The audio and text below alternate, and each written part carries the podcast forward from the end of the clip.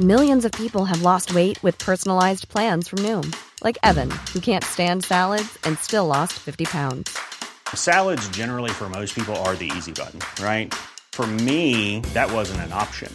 I never really was a salad guy. That's just not who I am. But Noom worked for me. Get your personalized plan today at Noom.com. Real Noom user compensated to provide their story. In four weeks, the typical Noom user can expect to lose one to two pounds per week. Individual results may vary. Bonjour, dans cet épisode, je vais vous parler de sexisme bienveillant. Je suis Gaël Châtelain-Berry, bienvenue sur mon podcast Happy Work, le podcast francophone le plus écouté sur le bien-être au travail. N'hésitez surtout pas à vous abonner sur la plateforme sur laquelle vous êtes en train de regarder ou d'écouter cet épisode. Cela va vous prendre deux secondes, c'est très important pour que Happy Work dure encore très longtemps, et en plus de vous à moi, cela me fait très plaisir. Le sexisme bienveillant. Vous ne savez pas ce que c'est Eh bien, je vais vous expliquer assez rapidement. Hier, je regardais mon fil info sur LinkedIn et je suis tombé, par hasard, sur le poste de quelqu'un qui voulait faire des compliments à propos d'une femme, mais d'un point de vue purement professionnel. Visiblement, cet homme admire énormément cette femme. Très honnêtement, le post est très chouette, il poste une vidéo qui est vraiment très intéressante et qui met effectivement en valeur cette femme, mais au milieu de tout son texte se glisse une phrase que je vais vous lire texto.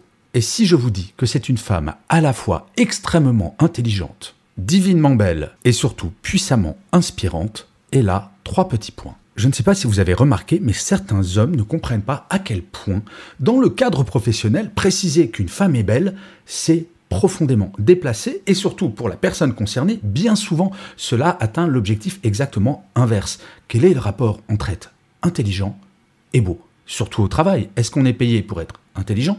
Ou être beau.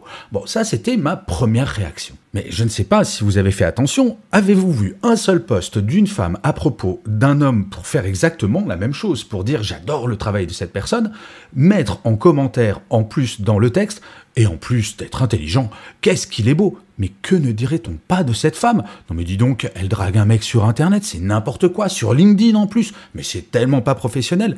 Oui, il y a bien entendu un biais social, un biais culturel et un biais d'éducation. Mais comme j'aime bien discuter et que la personne avait l'air vraiment intelligente, j'ai décidé de faire un commentaire pour dire que le fait de préciser qu'une femme est belle sur un poste qui doit la mettre en valeur professionnellement, eh bien, a priori, cela ne se fait pas. Et il ne s'agit pas de politiquement correct. Pas du tout.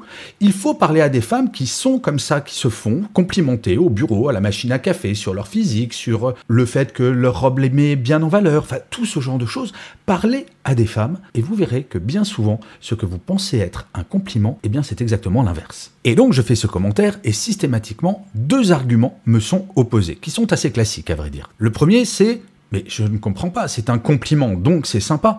Oui, un compliment, c'est toujours sympa, effectivement. Mais faire un commentaire sur le physique, ça se fait en tête à tête, ça se fait dans un bar, un restaurant, chez soi. Mais d'où au travail, on doit faire un compliment sur le physique? D'où le fait que je sois beau ou moche doit avoir un impact sur la façon dont les autres me regardent au travail?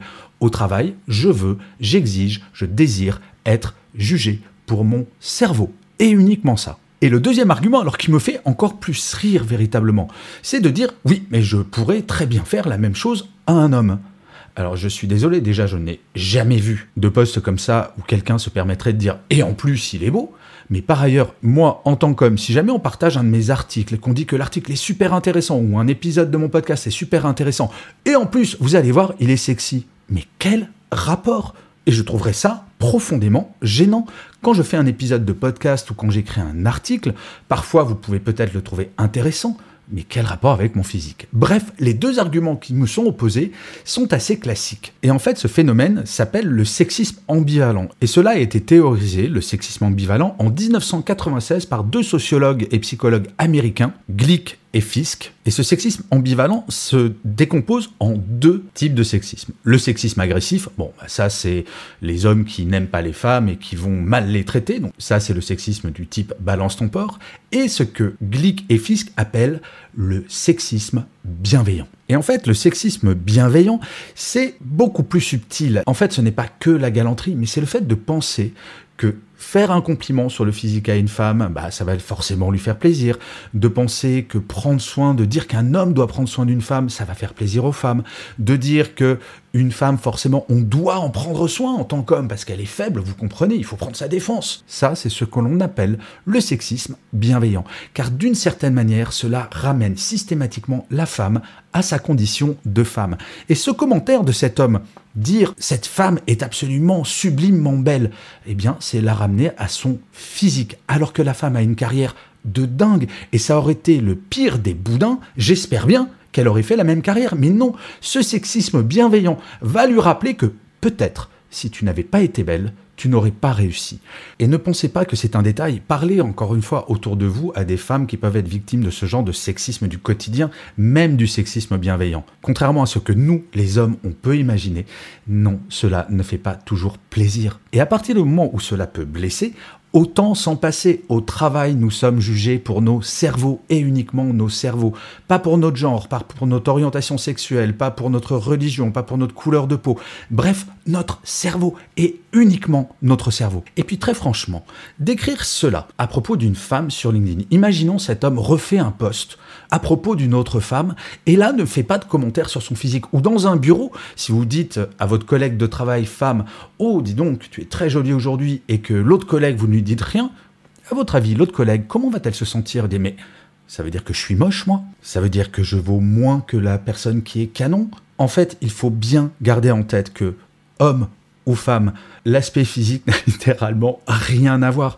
Et j'aimerais qu'effectivement, dans les commentaires, dans les posts, on retire ce genre d'appréciation, car non seulement cela ne fait pas plaisir aux gens qui peuvent être sexy, mais en plus ça va vexer ceux qui ne sont pas forcément ou qui n'ont pas confiance en eux. Bref, si jamais vous avez aimé cet épisode et que vous voulez le partager auprès de vos collègues, de vos amis, dites que vous avez bien aimé ce que je raconte, mais ne faites aucun commentaire sur mon physique.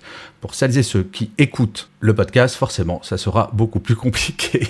Je vous remercie mille fois d'avoir écouté cet épisode de Happy Work ou de l'avoir regardé si vous êtes sur YouTube. N'hésitez surtout pas à mettre des pouces levés, des étoiles, des commentaires, à partager cet épisode auprès de votre réseau. C'est comme cela que Happy Work durera encore longtemps.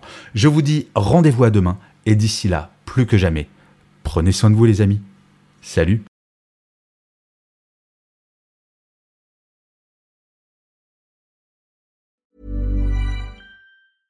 Even when we're on a budget, we still deserve nice things. Quince is a place to scoop up stunning high-end goods for 50 to 80% less than similar brands. They have buttery soft cashmere sweaters starting at $50, luxurious Italian leather bags, and so much more. Plus, Quince only works with factories that use safe, ethical, and responsible manufacturing. Get the high-end goods you'll love without the high price tag with Quince. Go to quince.com/style for free shipping and 365-day returns.